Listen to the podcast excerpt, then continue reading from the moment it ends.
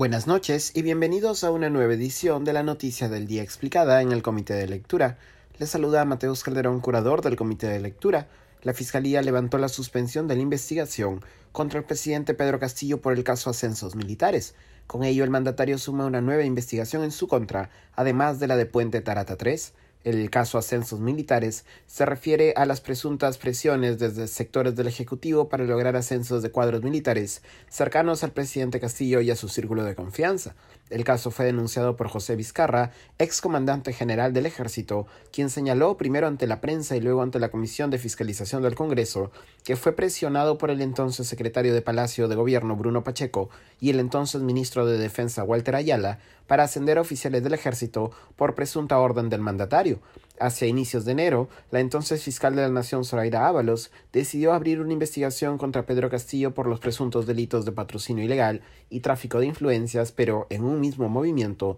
suspendió la investigación guiándose por un criterio de interpretación hasta ese momento usual del artículo 117 de la Constitución, el mismo que solo permite que un presidente en funciones sea investigado por cuatro delitos específicos. La situación cambió meses después, cuando Pablo Sánchez asumió de manera interina el cargo de fiscal de la Nación y cambió el criterio de interpretación del artículo 117, abriendo una investigación a Pedro Castillo por el caso Puente Tarata 3, Ahora la nueva fiscal de la Nación, Patricia Benavides, ha decidido seguir el criterio de interpretación del artículo 117 que sí permite la investigación a un presidente en funciones por delitos comunes y anular la suspensión impuesta por Zoraida Ábalos a la investigación contra Castillo por el caso Ascensos Militares. Ahora el mandatario será investigado preliminarmente y ha sido citado por la Fiscalía para el próximo 4 de agosto. La operadora política Karelim López deberá declarar el 18 de julio, el empresario Samir Villaverde el 19 de julio y el exsecretario de Palacio, hoy prófugo Bruno Pacheco, el 3 de agosto. La defensa legal de Pedro Castillo, sin embargo,